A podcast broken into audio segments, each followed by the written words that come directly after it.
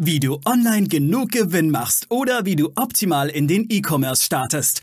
Das und mehr zeigen wir dir hier im Commerce or Die Podcast. Mit freundlicher Unterstützung der HDI.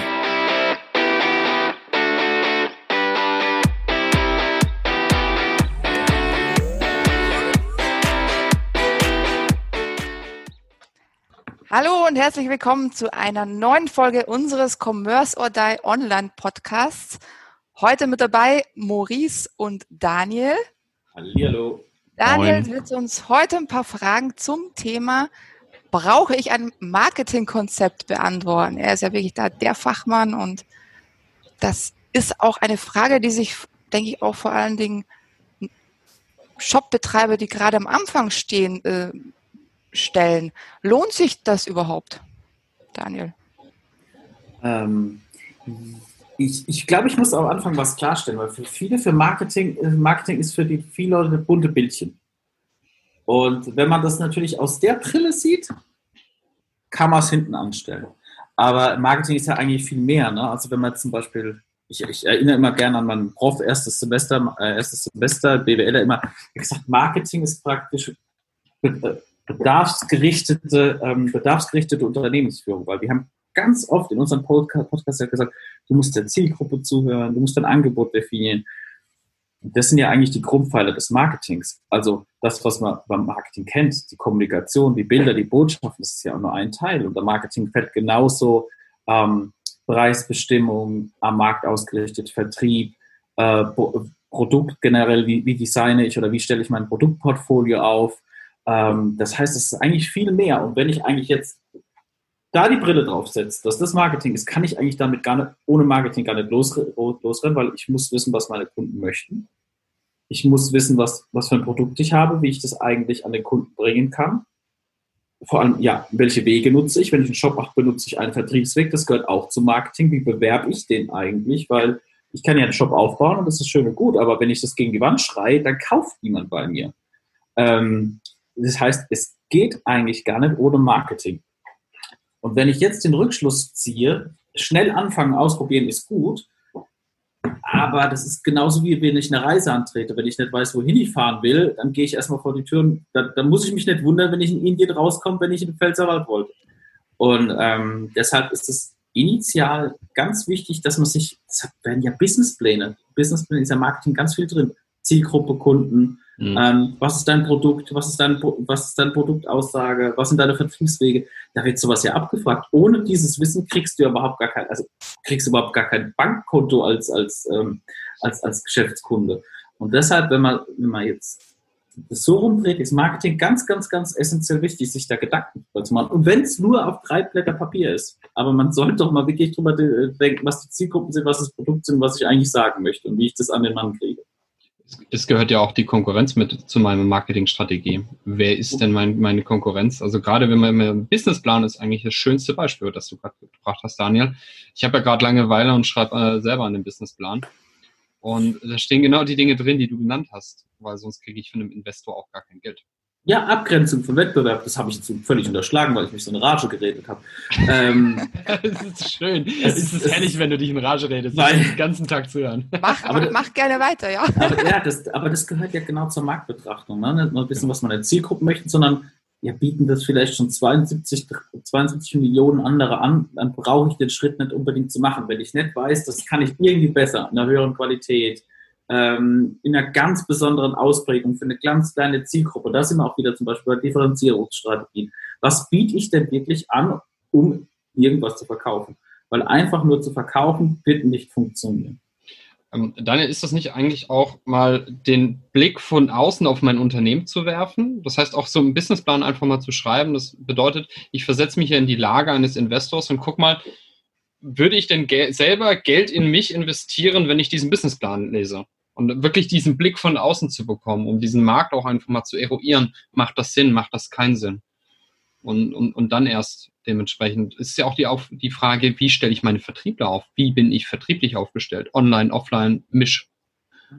Mhm. Wie, wie, siehst du das da in diesem Bereich? Gerade ähm, die vertrieblichen Zwecke, weil, wie du sagtest, Marketing ist ja für viele immer nur, ja, ich muss Content produzieren. Das ist ja für viele ist das Marketing Content, Content, Content. Mhm. Oder bunte Bildchen reinbauen. Ja, bunte Bildchen ist äh, ganz besonders toll. Aber wie siehst du dieses Thema äh, Marketing und Vertrieb? Also wie kriege ich meine Vertriebler auf meine Schiene auch gezogen, dass die das machen, was ich will und nicht, was sie wollen? Ja, das, das, deshalb ist ja auch das Marketingkonzept wichtig, weil wenn ich jetzt, okay, wenn jetzt zum Beispiel im Online-Shop habe ich jetzt nicht unbedingt eine Vertriebsmannschaft, aber angenommen, ich habe aus irgendwelchen Gründen, ich bin B2B oder so, ich, ich habe eine Vertriebsmannschaft. Oder ich habe eine, ich habe im Shop angefangen, habe aber auch eine Verkaufsniederlassung. Ja? Also diese, diese, das haben wir ja auch öfters, dass es jetzt zwei Welten kommt. Da habe ich ganz klassische Verkäufer. Die müssen ja verstehen, ähm, was mein Marketingkonzept, also was, was, meine, was ich am Produkt eigentlich verkaufen will, was die Besonderheiten am Produkt sind, was, was das unterscheidet vom Wettbewerb. Also alles, was ich mir initial gedacht habe, müssen auch die Vertriebs- oder die Verkaufsleute natürlich verstehen.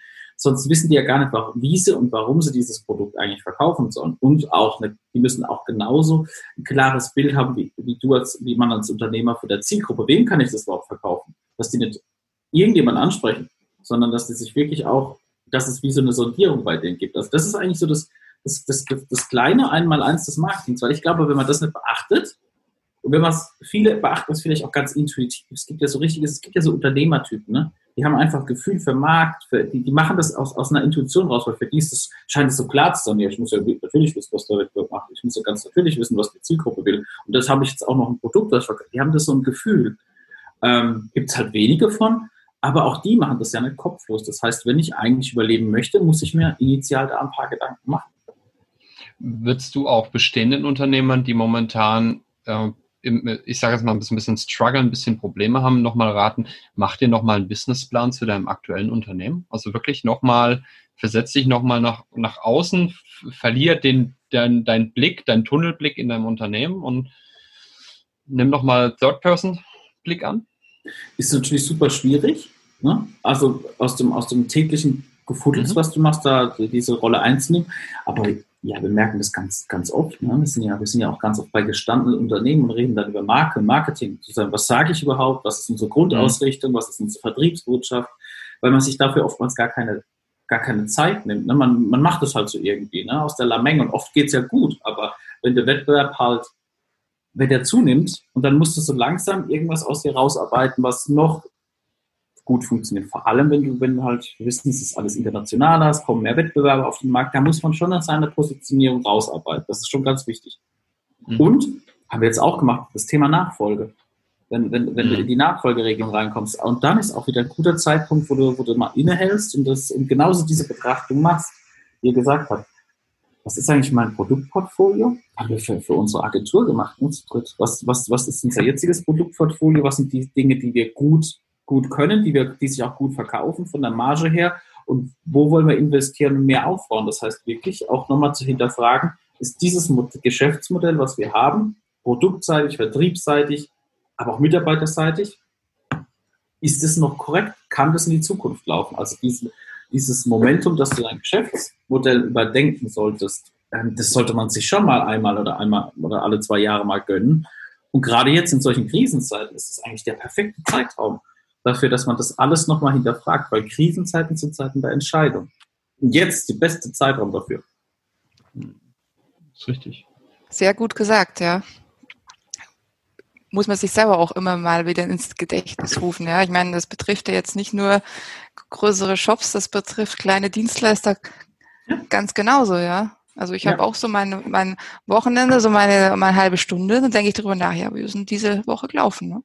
Mhm. Ja, ja, und das ist ja super wichtig, dass du, dass du, dass du auch, das vergessen ja ganz viele, das vergesse ich auch oft, dass man mal so einen, so einen Selbstreflexionsmodus geht am Ende der Woche oder alle zwei Wochen, weil oftmals rennt man ja und guckt, oh, ich brauche da noch ein paar Kunden, ich möchte da coole mhm. Projekte an Land ziehen. Du bist so am Rennen, Rennen, Rennen. Und ich bin immer ganz froh, weil wir halt zu dritt sind. Und dass einer wenigstens mal sagt, okay, jetzt mal kurz mal reflektieren. Geht es eigentlich so weiter? Ist es vielleicht auch ein Kunde, den wir noch haben wollen für die Zukunft? Mhm. Also sich auch mal die Entscheidung zu stellen, ähm, wie sieht, gibt es das auch mal her, dass man auch mal Nein sagt? und sagt, okay, mhm. ich muss das jetzt beenden, weil das ist so klein geworden, aber es, es kommt immer so dazwischen und, und hält meine Mitarbeiter eigentlich von, von der Arbeit eher ab, als dass es gut ist, auch die Entscheidung mal zu treffen. Mhm. Das haben wir auch schon ein paar Mal besprochen, ne, Stefanie? Das ist auch so eine Diskussion, die wir ein paar Mal geführt haben. A, muss ich, muss ich jeden Kunden annehmen? Mhm. Wo ich auch immer sage, nein, wenn es keinen Sinn macht, macht es keinen Sinn. Manchmal ist auch take it or leave it ähm, so ein Prinzip. Und manchmal muss man auch den Kunden dann leider äh, freundlicherweise sagen, es macht keinen Sinn mehr. Wir passen nicht mehr zueinander. Es gibt andere Dienstleister, die vielleicht besser für dich äh, geeignet sind in diesem Moment als wir. Ja. Das ist ja auch eine Frustration auf beider Seiten da. Ne? Ja, auf alle Fälle. Das heißt, äh, man, man klüftet ja irgendwann und dann kommt es vielleicht auch zu einem schlechten Klima. Meine Mitarbeiter sind von dem Kunden nur noch gestresst und der Kunde hält auf und ist selber eigentlich nur noch gestresst von einem selber. Ja, das, das, das kann nicht ja, gut sein. Das ist so, das ist dann so eine Spirale, ne? Ja, genau. Wo man sich dann so reinarbeitet und am Schluss sagt auch der Kunde, ah, mit der Agentur kannst du eigentlich gar nicht arbeiten. Genau. Ja, super. Dann hast du das Schlimmste erreicht, was du erreichen konntest. Da hättest Richtig. lieber mal irgendwann einen Cut gezogen und gesagt, hey, passen, passen Sie auf, wir entwickeln uns in eine andere Richtung. Ähm, wir soll, ich kann Ihnen gerne helfen, neuen Geschäftspartner zu finden, aber wir sind es halt jetzt, wir, wir werden es nicht mehr sein. Ne?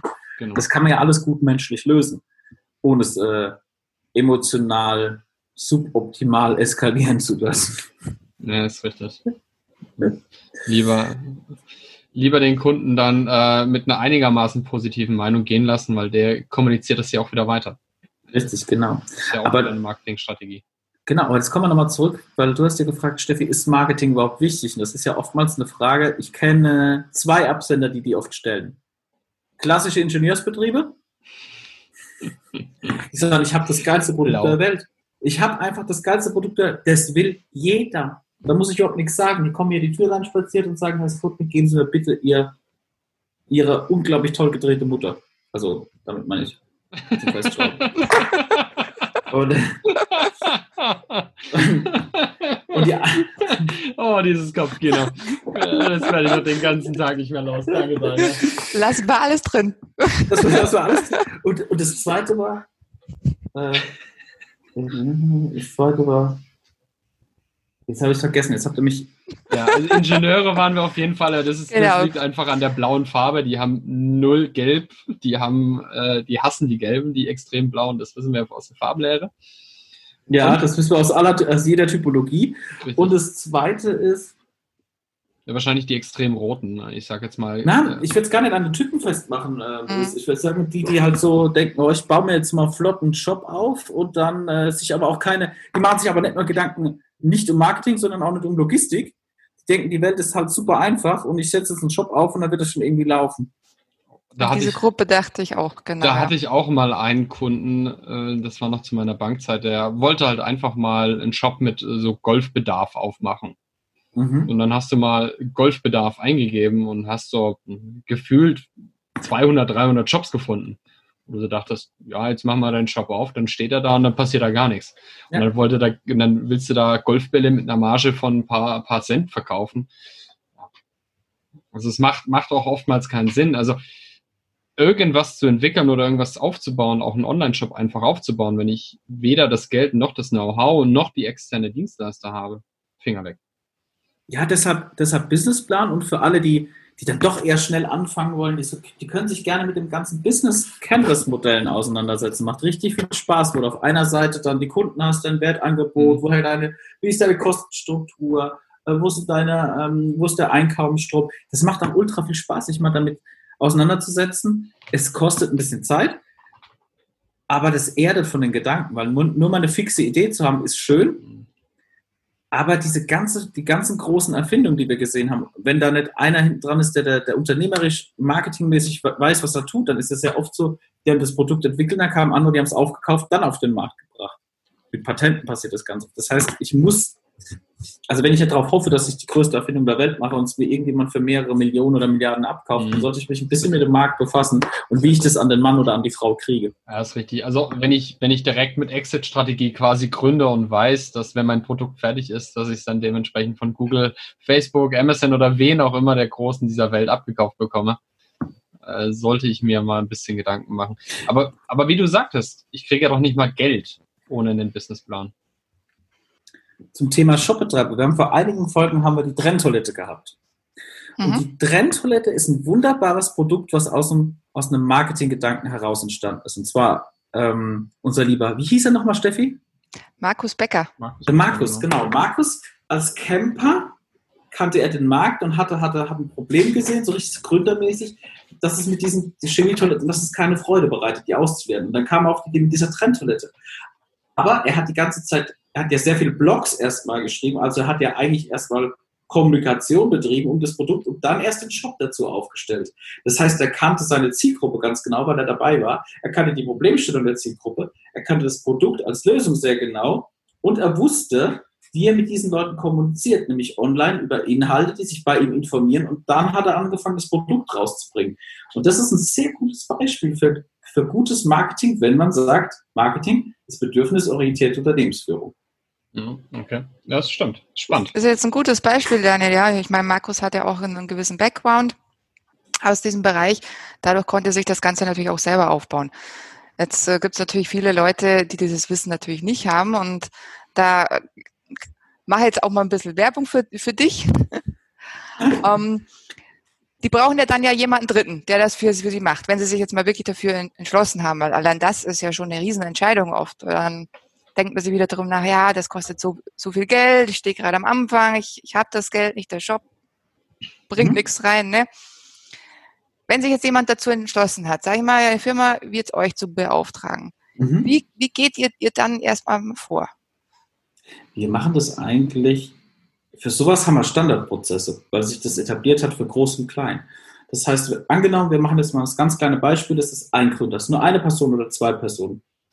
Was wir normalerweise machen, ist, ähm, wir laden diese zwei Personen zu einem Tag Workshop ein. Und vorher bitten wir auch diese Person einfach mal ihr Produkt, so Wettbewerbe einfach mal darzulegen, dass, dass wir die einfach mal analysieren können. Was ist deren Wettversprechen? Wie treten die eigentlich auf? Wie kommunizieren die? Welche Vertriebswege nutzen die? Und dann setzen wir uns wirklich ganz intensiv und methodisch fünf Stunden zusammen, wo wir sagen, hey, was ist eigentlich, warum machst du das eigentlich? Was sind deine Visionen dahinter? Und dann gehen wir rum und sagen, jetzt sag mal von deinem Produkt, von deinem Unternehmen, was sind deine Stärken, deine Schwächen? So ganz so erstmal Innenperspektive. Und dann machen wir den nächsten Schritt und machen mit denen zusammen so ähm, Kundenpersonas. Mit welchen Erwartungen kommen die eigentlich in diesen Markt rein? Mit welchen, was kannst du davon liefern und was kannst du zum Beispiel in zwei Jahren liefern? Und dann gehen wir weiter und dann verheiraten wir das und sagen, so, und jetzt hast du gesagt, das sind deine Stärken, das wollen die, das wollen unbedingt die Kunden. Und jetzt ordne mal zu, was davon erwarten deine Kunden? Dafür stehen sie dann immer auf. Dann, was von deinen Kunden erwarten die als Leistung? Das verlangen sie, dafür sind sie bereit zu bezahlen. Und was von dem, was du alles aufgezählt hast, ist der Moment, wo der Kunde sagt, oh, das habe ich gar nicht erwartet, dass ich das bei dir kriege. Und auf diese Momente, dieses, ah, das habe ich jetzt gar nicht erwartet, das sind für uns die sogenannten USPs oder Nutzenversprechen im Fokus und darum bauen wir dann wenn wir das haben, bauen wir darunter die ganzen Leistungsversprechen, die du bringen musst, die Hygienefaktoren. Wir sagen immer so, es gibt so die Hygienefaktoren, die musst du mitbringen. Und es gibt so die, die, äh, die Überraschungsfaktoren, die, die Excitement-Faktoren, ja. Das sind die, wo du darauf mal eine Marke aufbauen kannst, weil da bist du anders. Und da suchen wir sehr intensiv, vier bis fünf Stunden lang mit diesen Menschen zusammen, äh, diese Punkte raus. Das gleiche Modell skalieren wir zum Beispiel für Mittelständler, da gibt es aber vorher eine Umfrage. Das heißt, wir machen eine Online-Umfrage, die hat so nur so eine Sekundentaktung. Da wollen wir so rausfinden, aus dem Bauch so verschiedene Werte. Was verbinden die mit der Marke, mit dem Unternehmen? Dann fragen wir die verschiedensten Mitarbeiter, das Management und Kundengruppen. Und dann legen wir das mal übereinander. Und zwar fragen wir dann, es geht in zwei Richtungen. Einmal kriegen die, wie gesagt, so ganz nur Sekundenbruchteile. Wir haben, Maurice hat heute schon über Typologien gesprochen. Das heißt, da wollen wir so eine Wahrnehmungstypologie machen. Über die Marke ist es eher eine innovative, ist es eine traditionelle, ist es eine faktische, ist es eine Verbundenheits- ähm, äh, verbundenheitsorientierte Marke. Da haben wir auch mal eine, eine Podcast-Folge dazu gemacht. Äh, Markenpersönlichkeiten. Und dann fragen wir aber auch genauso, was ist eigentlich das Besondere? Äh, was sagen deine Kunden über dich? Äh, was sind deine Stärken? Und dagegen stellen wir so eine offene Befragung. Das ist so das Basissatz, wenn wir es ein bisschen größer machen wollen, wo wir auch nochmal die Basis qualitativ und quantitativ erweitern können. Das ist natürlich bei größeren Unternehmen so, damit man nochmal mhm aus der Mitarbeiterschaft Stimmen rauszieht, dass es mal aus den Kundenschaften Stimmen rauszieht. Aber dann geht der Prozess ganz genauso. Und, und das lohnt. Das sind, das sind super, super intensive fünf Stunden und da gibt es natürlich für uns dann noch ein Executive Summary aufbereitet. Eigentlich der Unternehmer muss eigentlich dann gar nichts mehr machen, sondern wir, wir wollen einfach nur vier Stunden seine Lebenszeit. Aber und dann eine zweite Präsentation, wo man das gemeinsam durchgeht. Aber ihr macht ja dann nichts, tatsächlich auch nichts anderes, wie den Businessplan mit dem Kunden zusammen aufstellen. Ja, weil wir ein, richtig, weil wir haben. Nur, nur halt mehr. Mhm. Ja. So. Ja, ja, das ist ja alles keine Rocket Science, sondern das ist ein Nein. methodisches, methodisches Vorgehen mit Ja. unserer Erfahrung, mit unserer Expertise. Weil das Okay. oftmals könnte es die Leute ja nicht mitbringen, weil wir machen das jeden Tag. Und dann kann man sich, dann ist es valide, zu sagen, hey, ich kann das nicht so gut, dafür kann ich ein tolles Produkt bauen. Aber ich brauche jemand anderes, der mir mal diese Brille auf, der mit, mit, mit seiner Erfahrung, eine Brille, mit seinem Methodenset, mit seiner Kreativität mal rangeht und mal hinterfragt, methodisch hinterfragt und mich immer wieder fies anstupst, richtig fies anstupst, Mhm. um mich zu hinterfragen, weil da kommen oft ganz, gerade in Teamkonstruktion, da kommen ganz viele so Dinge wie, ah, das habe ich doch gesagt, ja, aber anders gemeint. Mhm. Ja, weil ähm, das wird dann auch ganz geklärt. Also das heißt, das ist auch ein Kommunikationstraining unter auf den Gründern oder unter dem Management Board etc., dass die auch in der klaren Kommunikation sind, weil oftmals äh, hat man ja so viel Buzzwords. Ne? Sagt, ja, wir sind total kundenorientiert. Frag mal drei Ja. Leute und drei Leute und jeder wird an einem anderen Punkt zu kundenorientiert sagt. Der eine sagt, ja, weil wir, wir sind die Schnellsten. Wir sind die Mhm. Schnellsten. Und der andere sagt, ja, unsere Produkte gehen ja nie kaputt. Und der dritte sagt, nee, pass auf, wir sind eigentlich, wenn wir angerufen werden, sind wir sofort da. Drei Ausprägungen. Mhm. Und das ist die Führungsmannschaft. Ja, dann Mhm. fragt mal im Vertrieb nach. Oder im, oder im Marketing, die, wenn die keine Führung vorgegeben hat. Da sind wir wieder an. Jetzt machen wir wieder die Rolle zurück zu vor zehn Minuten. Ähm, wenn ich kein klares Nutzenversprechen habe, kann ich das ja auch gar nicht, mein, mein, mein Vertriebsmitarbeiter, meine Mitarbeiter, die können das ja gar nicht leben. Die machen dann, die, die machen dann irgendwas, was keiner, die machen das, die machen dann irgendwas im besten Ermessen und alles sieht unterschiedlich aus. Alles wirkt unterschiedlich, fühlt sich unterschiedlich für den Kunden an. Und das ist dann das Problem, wo ein Unternehmen so überhaupt gar keine Linie oder keine Persönlichkeit entwickeln kann. Mhm. Äh, Also die interne Kommunikation passt auch dann einfach nicht. Ne? Von, oben, von oben wird nicht klar äh, nach unten kommuniziert, auch wenn es jetzt blöd klingt, von oben nach unten immer, äh, was ist denn tatsächlich unser Marketing? Deshalb, genau, deshalb machen wir mit den Befragungen, gehen wir sogar in die breite Mitarbeiterschaft, damit man genau dieses Commitment hat. Wenn man dann später sagt, hey, wir haben ein neues, äh, eine Unternehmensmarke aufgestellt, dann muss das ja die Mitarbeiterschaft mittragen, wenn, wenn die sagen, was haben die sich da wieder im Elfenbeinturm aus? der der Ich das- Elfenbeinturm. Ich habe das seit zehn Jahren so gemacht. Ich mache das auch die nächste 50. Nee, das geht halt nicht. Und deshalb nehmen wir die mit solchen Befragungen auch immer mit, ja. Mhm. Okay. Das ist ein sehr guter, guter Punkt. Weil gerade im Elfenbeinturm kriegt man das ja oft auch gar nicht mit, wie es es tatsächlich läuft. Und ich meine, ich habe da jetzt keine so großen Firmen wie ihr jetzt habt, aber auch ich kriege das mit.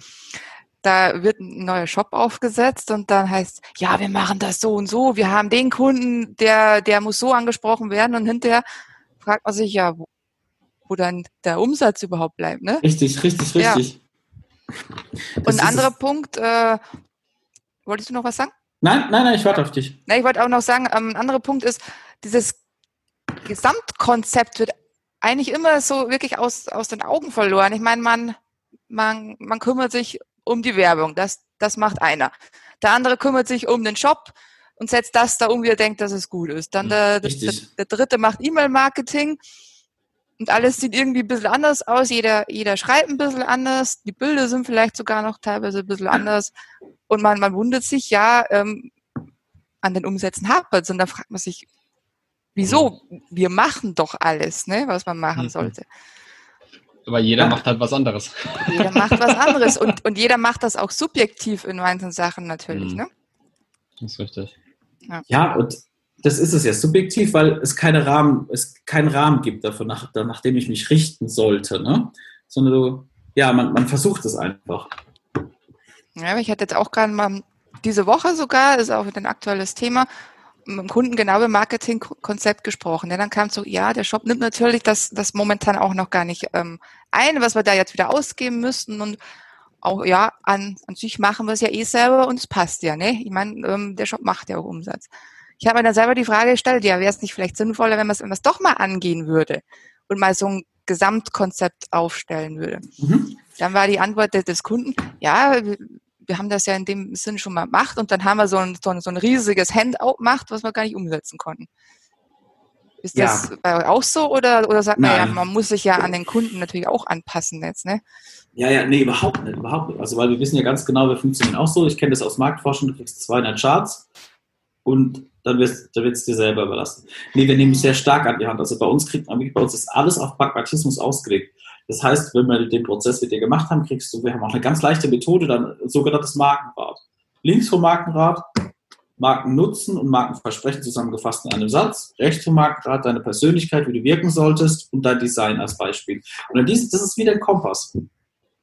Das ist wieder Kompass, mhm. nach dem kannst du alles, alles be be beantworten. Natürlich kannst du es dann komplexer machen, kannst sagen, wie ist dann der Voice of Tone, ähm, daran ins Corporate Design gehen. Du kannst daran natürlich den Komplexitätsgrad total öffnen, aber wir merken mit unseren Kunden, dass, dass die oftmals einfach dieses Markenrad zurücknehmen und unten drunter ist dann so diese Typenlehre, die Maurice gesagt hat, gesagt, hey, pass auf, ich bin vielleicht der, der mit der technologischen Weitsicht, so, ah, ich bin der innovative Gelbe, mit ein bisschen so der Ingenieur, der Blaue. Wir machen immer so einen Archetypen hinten dran, damit man das erspüren kann. Und das reicht oftmals für den Start. Das reicht dicke, weil das ist echt so die Bemessungsgrundlage. Und es macht Spaß, weil du hast dann drei Seiten, du hast drei Charts, mit denen mhm. das reicht, um alles zu bewerten. Drei Stück. Wer liest 200 Seiten? Sind wir mal ganz ehrlich. Ab sieben ja. Seiten fange ich an zu denken. Wenn er es auf sieben Seiten nicht runtergebrochen kriegt, ist aber Kommunikation. Ja, natürlich. Wenn er, wenn es auf sieben Seiten nicht runtergebrochen kriegt, hat er eigentlich nichts zu sagen. Oder für Unternehmensberatungen, ja, 200 Seiten sehen nach viel Arbeit aus. Das ist richtig. Aber da ist dann viel Füllwörter mit drin, genau richtig. Also auch ein Businessplan, sieben Seiten Text. Und dann dürfen es gerne nochmal fünf, sechs Seiten äh, nackte Zahlen sein. Das ist okay. Einige Excel-Tabellen hinten dran. Passt. BWAs prognostizieren. Okay. Ja, wenn es genau, ja. wenn's, wenn's genau schön spitz formuliert ist, ist das super. Wenn man nicht gerade zum Beispiel seine, seine, seine MBA-Abschlussarbeit über einen Businessplan schreibt, dann muss er halt 200 Seiten haben. Aber dann gründest du normalerweise auch nicht. Nein, das ist wichtig. Dann, dann, gehst du in eine Unternehmensberatung, in eine große. Gut. Ja, Daniel. Shots were fired. Ja. Vielen herzlichen Dank. Also war es wieder ein sehr spannendes Thema heute. Spaß gemacht, ja. Freut mich. Man, man, hat gemerkt, das ist eine, eines deiner Herzensthemen, Daniel. Ja, ja. das hat man richtig gemerkt. Also, und da ist es auch wichtig, dass man, dass man dann einfach reden kann. Ja, ich glaube, du hättest jetzt noch eine Stunde drüber reden können. Ja, ja. Bin ich mir sehr sicher, ja. Und man, man merkt auch, dass du das so richtig mit Herzblut machst. Also das das kam jetzt richtig Spaß. gut rüber, ja. Und es ist, es ist schade, dass genau dieses Thema oft ein bisschen untergeht. Gerade bei Unternehmen, die jetzt anfangen und die das Geld nicht investieren wollen. Richtig. Und vielleicht ähm, hat diese Folge dann ein bisschen dazu beigetragen, dann einfach auch umzudenken. Genau, es muss ja nie, das muss ja nie die ganz große Beratungslösung sein. Vielleicht kann man mit, wie gesagt, so einer ganz kleinen Geschichte einfach mal so ein paar Impulse geben und dann reicht es ja oftmals schon.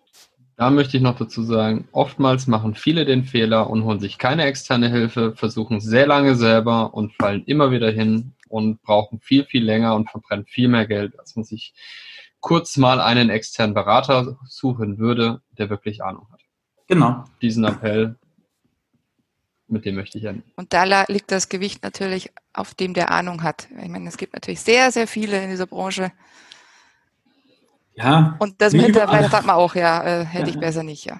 Genau. genau. Ja, vielen herzlichen Dank, Daniel. Vielen Dank auch, Maurice, an dich natürlich. Vielen Dank an dich fürs Zuhören, Zuschauen. Wenn es dir gefallen hat, gib uns fünf Sterne auf YouTube, Spotify, Deezer und wo wir noch überall sind. YouTube nicht zu vergessen. iTunes. iTunes. iTunes, Dankeschön. Spotify, LinkedIn, Facebook. Ja. Ist ja sowieso alles auf unserer Seite verlinkt. Du findest uns auf alle Fälle. Und ja, hör und schau beim nächsten Mal wieder rein. Wir freuen uns auf dich. Dankeschön. Mach's gut. Tschüss. Bye bye. Ciao. Wir danken unserer Station Voice Abi Schreert. Bis zum nächsten Commerce or Die Online Podcast.